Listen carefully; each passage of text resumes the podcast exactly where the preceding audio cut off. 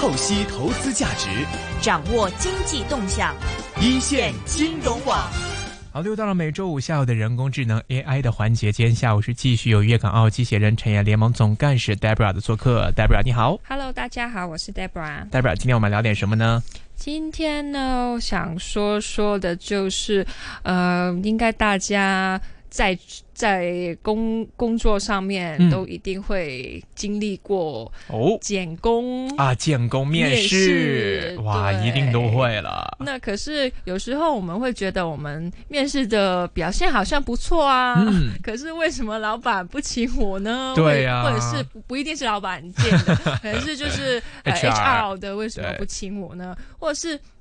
明明。表现好像一般般，嗯，可是又录取哦，到底是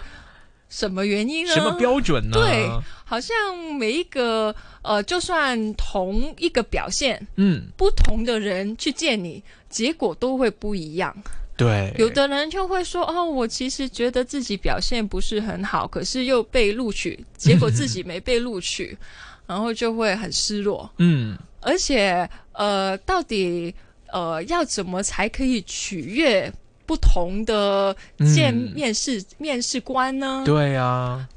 那他们的标准又是不是一致？我们都最后。无论请不请到你，你的问题也没有办法得到答案。对啊，就是一堆问号。是，可是呢，最近呢，呃呃，用 AI 呢，也可以帮我们去解决这个求职者到底适不适合的一个问题。哦，那说的呢，就是一个呃，有一个 deep learning 的去改变啊，就求求职者啊去建功的这个情况。那麦肯锡呢？啊，就是比较著名的呃会计的一个呃公司，嗯，呃，就他呢就预计呢，二零三零年呢，AI 呢就会全呃将会在全球经济呢产生十三兆美元的重大影响。哇哦！那影响就在哪里呢？就在这个 HR 的领域应用。会将会变得非常多，而且呢，在筛选候选人方面呢，也影响非常的大。嗯，那美国创新啊新创的公司呢，就开发了一种 AI 的软件，用来做入门工作的第一阶段的筛选，号称呢已经有多家财富五百强的企业呢采用。那由美国呃新创公司开发的软件呢，就让企业客户的招聘主管可以先预录问题，候选人呢透过笔电或者是智慧手机在镜头前面回答。嗯，那接着接着呢，演算法就会分析影片中的单词或是。啊，语法、脸部表情啊，或者是求职者的音调等等，来确定一个人一个人可能具有的特质。嗯，例例如是不是固执啊？有没有弹性啊？是不是有这个团体的精神啊？等等。那影音面试呢，就需要二十到。二十五分钟，那客户呢会得到一份报告，关于候选人的关键特质。那这份报告呢，提供了一个几乎标准化的候选人测试视图，然后显示他们擅长的领域啊，以及相当于其他候选人的表现，就是做一个比较。那软体呢也会针对求职者生成的报告提供一些反馈啊。但是呢，就是呃，有一些呃呃，最后还是要去啊，由这个雇主去决定选谁啦。哎，这个我就觉得这个特别有意思，因为我们其实看到呢，在这个社会的这个商业运作当中啊，尤其面试当中，它分两个这个对立面，一个是面试者，一个是被面试者。嗯，所以我们经常有时候大家会看到啊，就很多面试的时候是三个人一起面一个人。嗯，比如说有一个是老板，嗯，哎，我要看这小伙子对不对我眼缘，嗯，看他顺不顺眼，舒不舒服，嗯，那有一个呢，可能是这个部门的 boss，嗯，就是说我看他这个专业知识怎么样，嗯，还有一个 HR 呢，可能是善于这个微表情管理的，然后就看一下这个人的这个言谈举止啊。他的这个表达的这样的一个语言语态呀，哎，来判断他的性格，通过他的微表情来判断他性格。那所以这个就造成了什么问题呢？就是每个人都在负责一个不同的方面，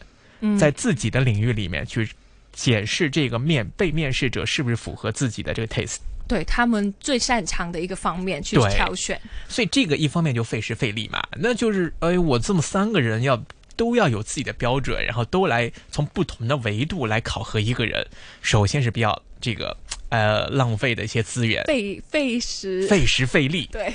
那我们在面试者被面试者这个角度呢，那我们去面对一家公司去面试，嗯，那我们不知道我们要面对的是什么样的一个考验，嗯，有的公司可能会觉得，那我们这个公司最重要的是我们的这个的业务你要熟练。有的人觉得我的老板的话事的这个决断是很强的，你只要讨老板欢心，老板看你顺眼就有机会。那有的这样的，那和 HR 觉得我要看你细不细心，看你某些方面的细节工作做得好不好，所以每个标准又都不一样。嗯，所以就是这个 AI 呢，它能不能给两方面都起到一个很好的一个哎提高效率的作用？我现因为现在我们看到这个市面上还没有说完全有机构会用 AI 的方式来考核。这个一个面试者最多就出一点电脑习题给他做一做，嗯，但是我想会不会未来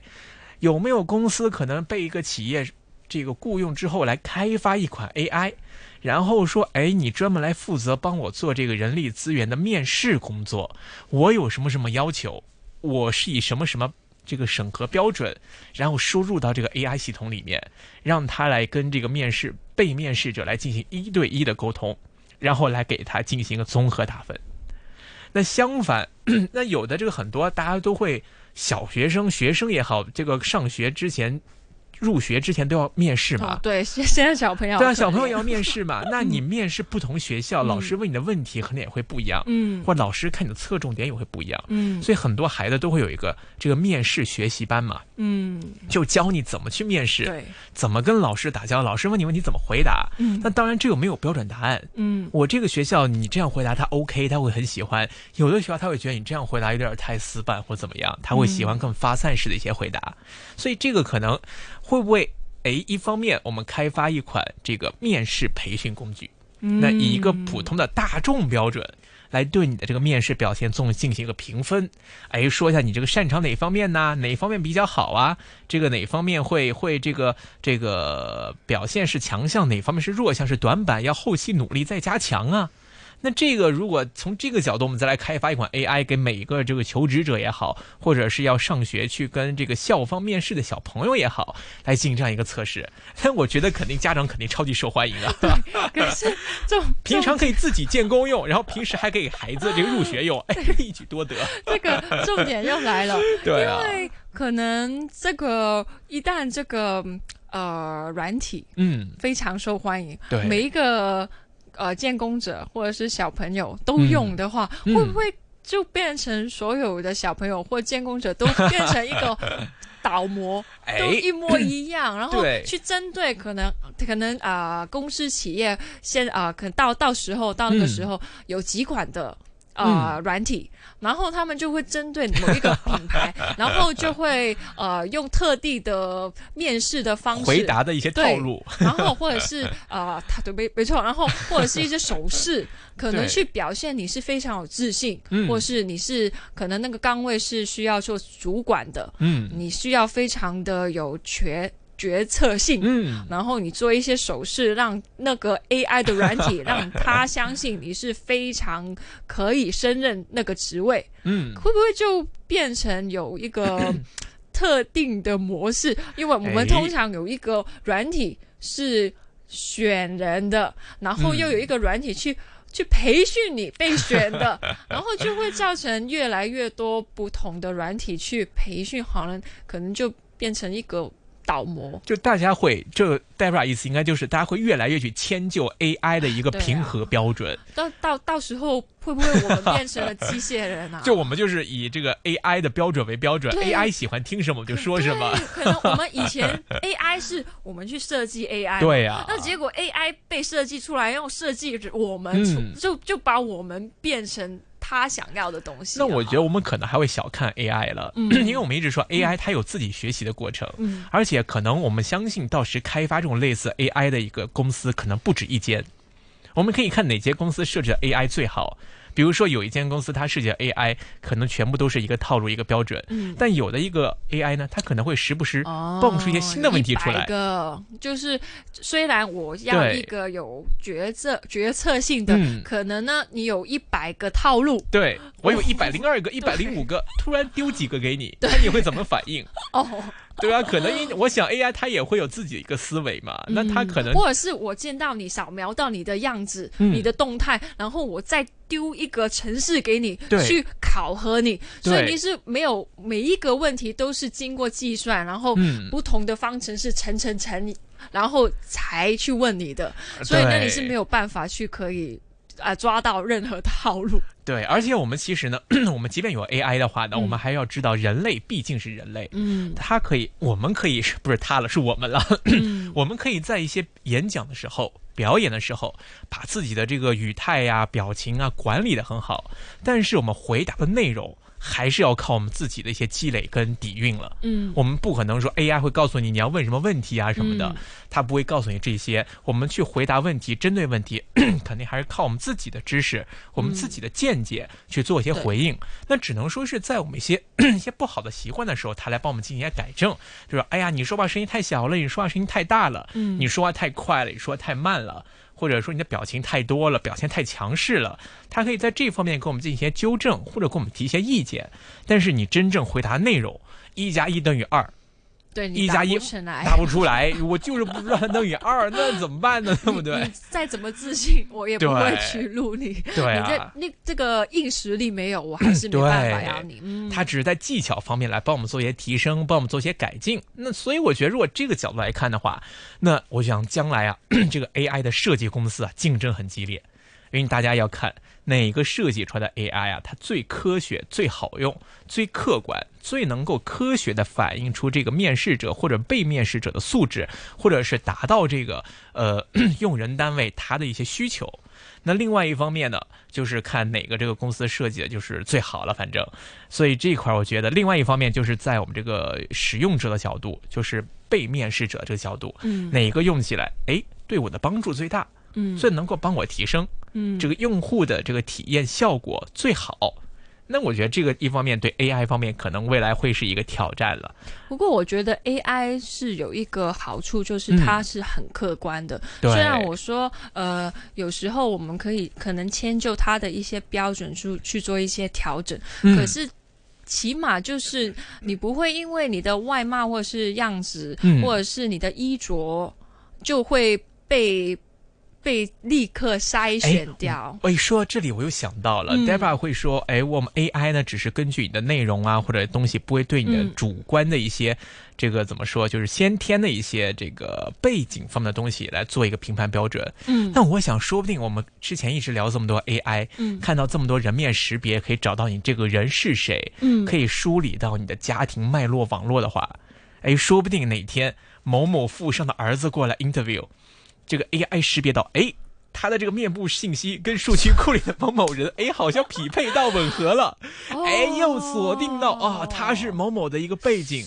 一下又锁定到这个人的背景，哇，他是怎么怎么样，曾经在哪里工作过，是不是曾经有闯过红灯，然后有些不良记录，那就不可管了。哎，会不会也有这种可能呢？我们还不知道，但是我们通过这个 AI，它可以应用到范畴上来讲，能做到这一点。我觉得可能也不出奇，因为我们这个说这个云端数据也好，面部信息收集也好，它都是把这个数据储储存在一个库里面嘛。那这个库到底会被怎么用？应用范围会有多广？有没有机会把不同的界别都统一起来共用这样的一个数据库，让我们整个人在这所有的信息背景资料在社会中都是透明的？哦，哇，会不会真的有这种可能呢？那我觉得，在这个管理跟法律的层面上，要真的要把关，要把的比较严严格，对，不然的话，真的像你所说。可能他几乎没有说过他任何的背景，他已经知道你是谁了。你的样子，他可能在某一个层面，可能扫到你是里面可能隐含了某个名人的基因，或是富商的基因，然后我就不敢不请你啦。对啊，就真的有有我刚刚想的，可能可以客观到可能就要。变成比较主观了，对啊，所以这就很有可能会发生的事情啊。当然，我们不是说我们的一切是交给 AI 来决定，但是 AI 可能是帮我们做一个判断标准，给我们来做一个参考。那么有了 AI 收集到的这些数据讯息跟一个初步评判的一个标准之后呢，再由我们人类自己来做出一个最终判断。那么这个肯定我们认为可能相对来说是会更完善或者是更安全一点的。对，现在其实这个阶段也是基本。上是筛选一些工作是比较呃那个简单的文书处理啊，或者是文员啊，可能建工的呃公司大批的人手，还是需要去做一个初初步的筛选，对，不然的话，可能有一些像你所说的幼稚园，它受欢迎的可能四千个小学生，对啊，真的。是非常费人人力时间去筛选的，可能你做一个简单，可能小朋友去面试的时候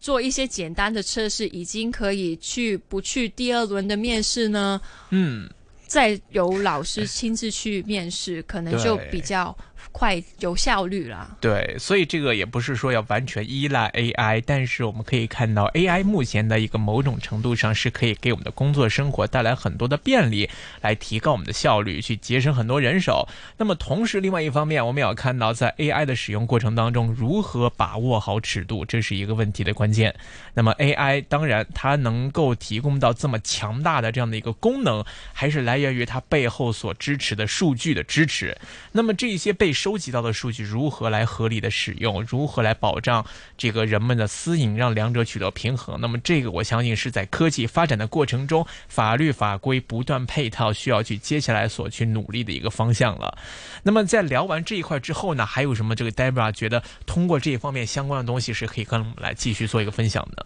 那我们 AI 除了可以请人呐，我们之前也有说过，在呃在。医医疗上面，嗯，哦，我们常常会现在开始用 AI，可能我们以前需要每一个物质去在呃实验室里面做一些组合，然后再看一下那个药理是不是能够成功，然后去呃对一些病。去做一些医疗，那可是呢，有有 AI 这个科技那个技术呢，就可以帮我们省去很多人力去做一些组合。可能你输入某一些城市，或者是你幻想出，就是你觉得哦，可能它有机会。组合，然后成为一些药物，然后它经过验算，它呃的百分比非常高，你才去做在实验室去做一些实验嘛。这样子你就会省掉很多初期的一些呃研究费用啊。嗯，可是而且呢，你的成功率也是相对能够提高。那对，那现在最近呢，呃，在瑞典呢，它也在 AI 上面，呃，对于前列腺这个病例呢，有一些很很就是很不错的呃发现，因为呢，呃，在这个层面的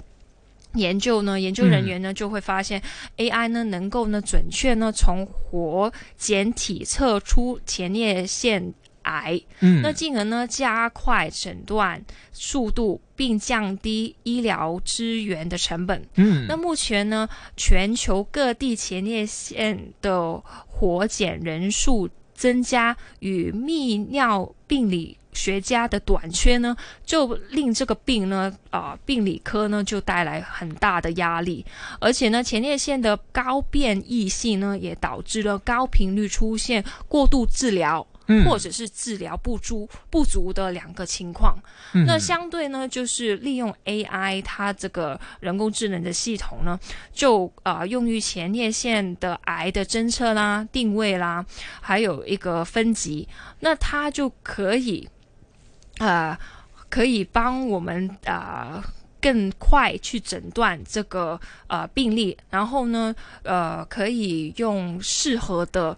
呃，我们刚刚所说，可能他会是过度治疗或治疗不足不足啦，这个情况，那就可以用他的 AI 技术呢，可以用一个适合的程度去做一个治疗。那我觉得，呃，我们我们刚刚所说，可能 AI 去面试就是比较 呃生活化一点的。对对。可是 AI 确实在它的 deep learning 啊，它的计算啊，它的很多的组合上面去做一些医疗程序的过程，是帮助人类非常非常大。嗯，因为其实呢，因为其实 AI 呢，它不仅仅说是一个人工智能，其实它背后像我们刚才提到，它掌握着非常庞大的数据，它能够查询到曾经患有类似特。征或者类似的一些症状的朋友，他们都是一个有什么样的共通性？那么通过背后的一个数据演算或者是类别，去找出当中可能发生几率比较高的可能，然后来帮人们提前预防、发现、来治疗疾病。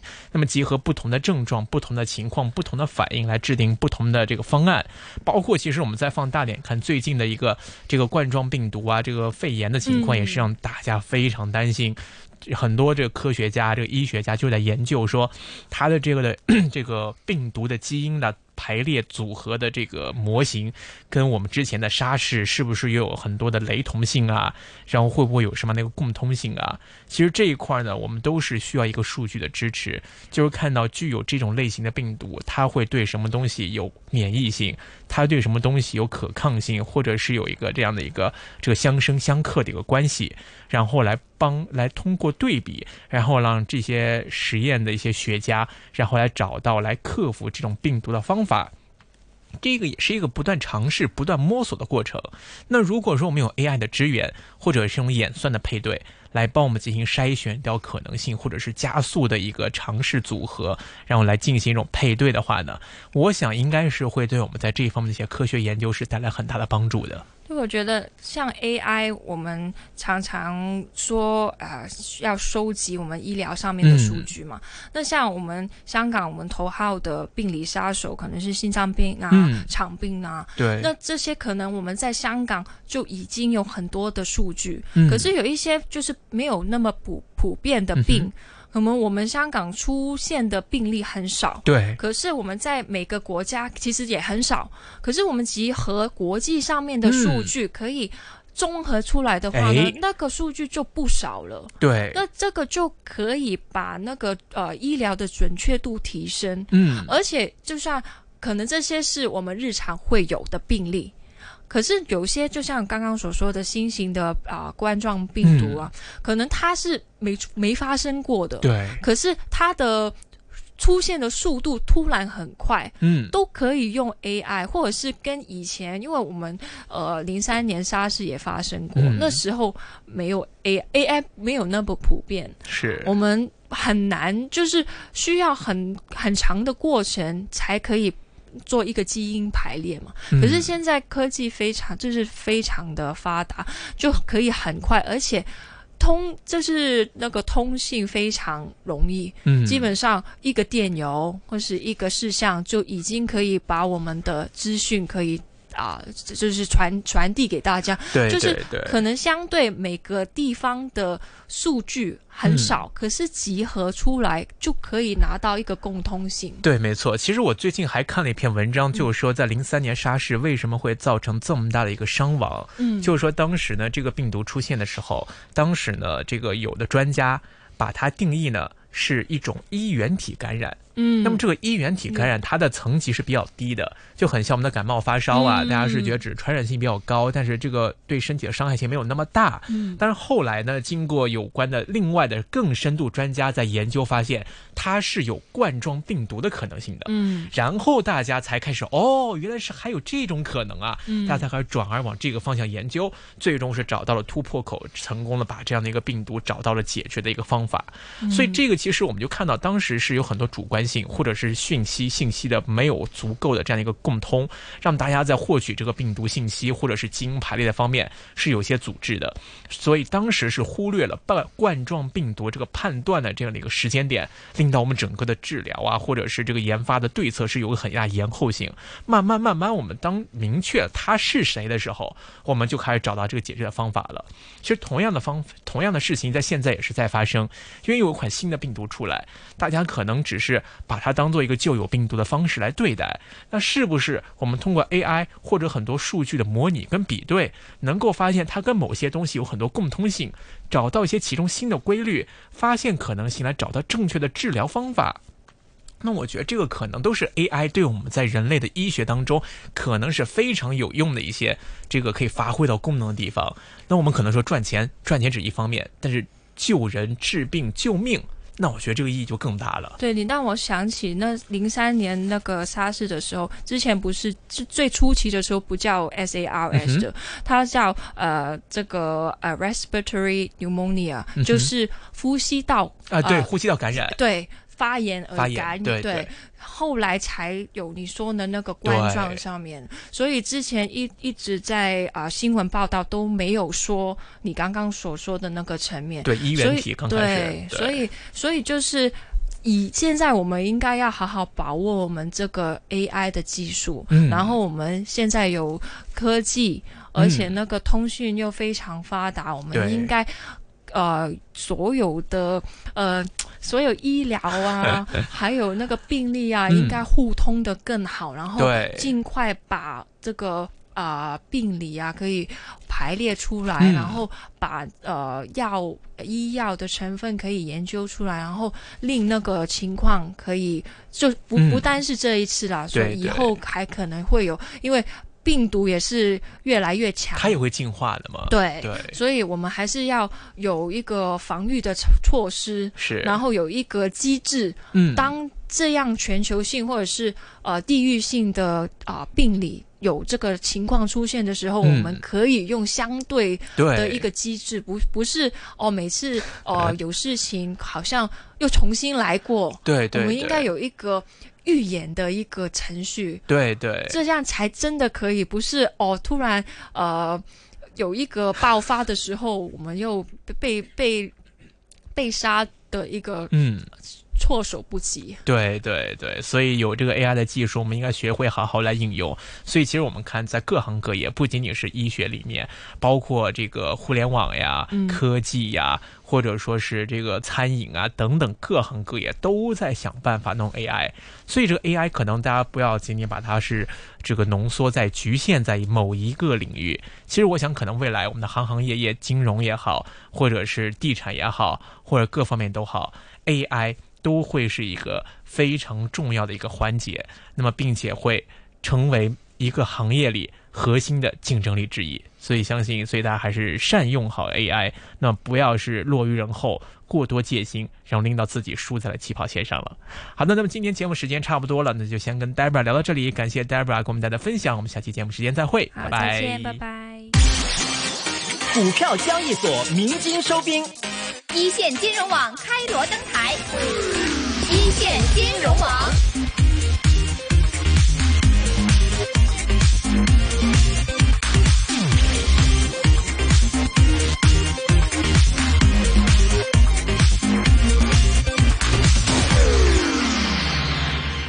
好的，非常谢谢刚刚 AI 方面的话题分享啊！我们也看到，目前来说，AI 跟我们的人的生活方面呢越来越紧密。当然，也希望啊，在接下来现在目前这个视角来上的话呢，也希望 AI 可以为我们的疫情呢做出更多的贡献。那么第二个小时呢，一会儿呢新闻回来之后呢，我们会继续我们今天的一线金融网。一会儿我们会请到的是资深外汇评论员。呃，郑广富先生啊，也会有我们第二个半个小时的卢志威 William 呢，跟我们来分享一下最新的港股大市投资气象。那么当然了，也欢迎各位听众朋友们呢，继续上我们的一线金融网的脸书专业上面，只要打开 Facebook 啊，搜索 E E Z O N E 就可以找到我们香港电台普通话台的一线金融网，留下你们的问题，跟我们的嘉宾呢可以有一个线上的互动。那么一会儿回来见。